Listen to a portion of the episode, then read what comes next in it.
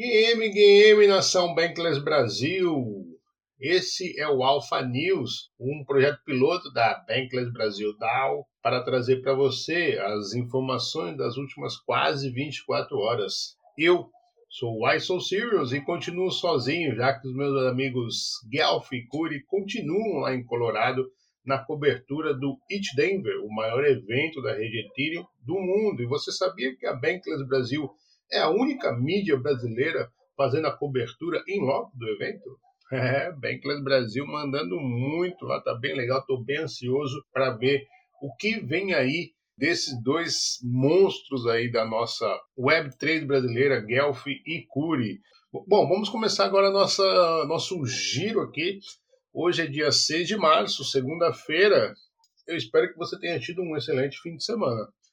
O mercado, ele depois do pancadão, lateralizou ali, tá, tá bem numa faixa bem estreitinha ali nos, dois, nos 22 e 200, 22 e 400, tá mesmo uma, fazendo uma compressão bem é, perigosa, né? Os traders sinalizam que quando existe uma, uma compressão, uma lateralização muito estreita assim, é, pode ser uma consolidação para um movimento mais forte. Então, muito cuidado se você está posicionado ou pretende uh, abrir posição aí, esse momento aí é um momento bem vulnerável. E parte dessa queda aí que foi explicada, a gente já falou no último Alpha News, foi por conta de uma venda que gerou uma cascata de, de liquidações de longs, mas também a verdade é que as notícias eh, externas também não estão muito positivas. Isso deve-se principalmente ao fato do banco Silvergate, um banco pró-cripto, que fazia um, é, um back-end ali para principais corretoras de criptomoedas e empresas do setor. Ele atrasou a apresentação de contas do relatório do último trimestre de 2022. Isso soou muito mal, as ações despencaram cerca de 30% da, da, do banco e o mercado, a capitalização do mercado cripto caiu 51 bilhões de dólares graças a esse pânico todo causado. Se você é um utilizador do metaverso da Sandbox, atenção redobrada. A equipe do Sandbox revelou que um hacker conseguiu invadir o sistema da Sandbox e roubou alguns dados. E, de acordo com o um comunicado da equipe, todos devem redobrar a atenção a partir de agora. Então, se você receber qualquer e-mail, qualquer mensagem, enfim, muita atenção. Seus dados podem ter sido roubados. Banco Chapo é o primeiro banco do mundo a liberar Bitcoin. É, esse banco que é sediado em Gibraltar. Abre aspas. Temos o prazer de anunciar que somos o primeiro banco a oferecer suporte aos pagamentos da Lightning Network por meio dessa parceria estratégica com a Lightspark. Isso significa que membros do Chapo Bank agora podem fazer pagamentos de Bitcoin de baixo custo e extremamente rápidos com toque de algumas telas no aplicativo do Chapo Bank. Que magnífico isso, não é, pessoal? Então, cada vez mais aquilo que a gente está falando, da, daquela experiência do usuário ser amigável, né? o fintech na frente e o DeFi na, no Mallet, tudo isso tem acontecido aí, está acontecendo, muito legal agora. Então, Chapo aí é o primeiro banco a você fazer pagar suas contas com Bitcoin via Light Network, muito interessante. A Uniswap lançou uma carteira, a Uniswap Wallet, na sexta-feira. Isso foi comemorado na comunidade, exceto aqueles que têm o telefone da Apple. A Apple bloqueou o app da Uniswap na sua loja, na App Store. É, é um caso interessante de se acompanhar como que essas big techs vão entrar na Web3. Né? E aí é óbvio que quando você tem plataformas descentralizadas, é, elas não vão se sentir confortáveis. Está aí. Então a Apple, quem os utilizadores da Apple, se você tem um iPhone Sinto muito, você não pode usar a Uniswap Wallet. Binance está sendo investigada por tentar enganar reguladores, diz o Wall Street Journal. É, o Wall Street Journal parece estar numa cruzada, mas atenção, não é uma cruzada cripto, como a gente sempre viu. Nesse momento, o movimento do Wall Street Journal parece ter alvos bem definidos, como por exemplo a Binance e também a Tether. Segundo essa reportagem do Wall Street Journal, na verdade, na verdade, a Binance US, que é uma, a subsidiária da Binance e que para ela funcionar, ela deve ser independente da Binance Global. Não, não há nenhuma independência, mostrou ali alguns relatórios, algumas mensagens, entrevista com ex-funcionários, dizendo que elas estão muito mais interligadas do que parecem, inclusive equipes, finanças e até mesmo uma entidade que comprava e vendia criptomoedas entre ambos.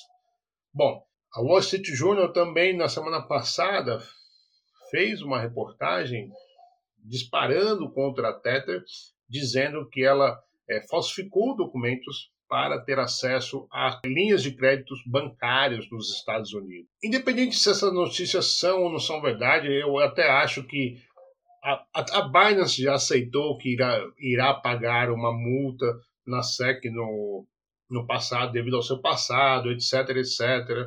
É, já reconheceu que tem lá ossos no seu armário. A Tether recém saiu de uma investigação da SEC e por isso eu acho muito difícil isso, isso não ter caído no crivo da Tether, na, da SEC lá atrás.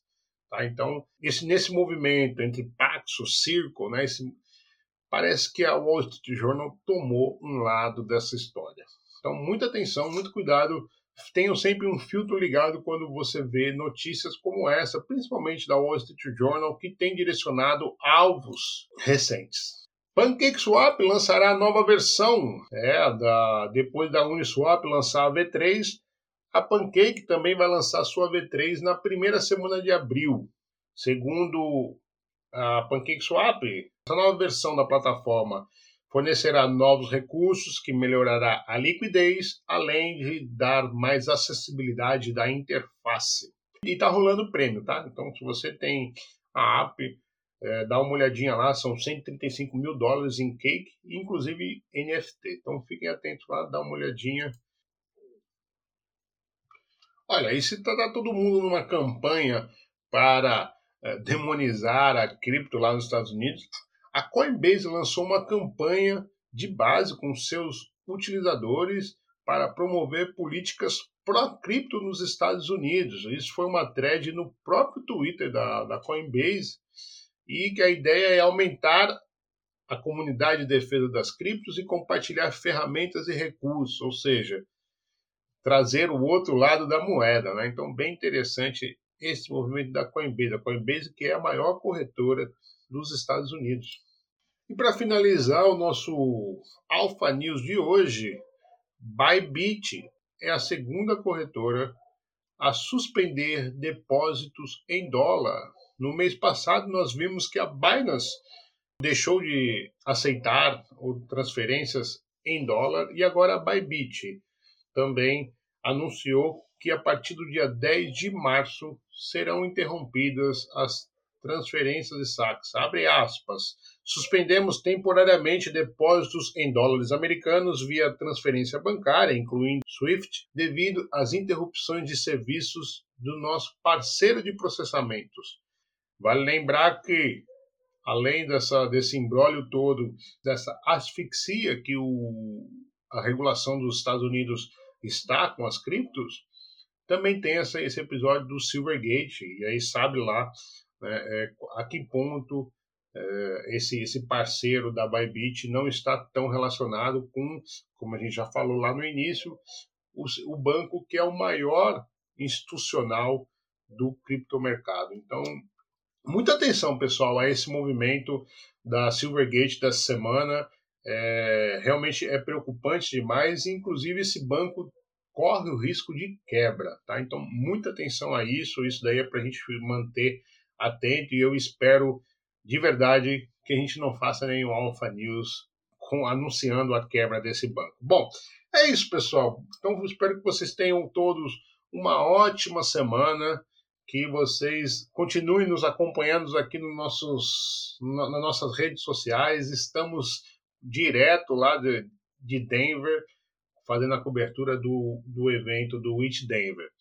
Tá? Além disso, nossos artigos saiu agora recentemente o Gente Como a Gente com o Brito. Você conhece o Brito, um dos nossos heróis da DAO, ele que é do departamento jurídico, muito interessante, muito legal conhecer isso, conhecer um pouco mais da história e da sabedoria do Brito.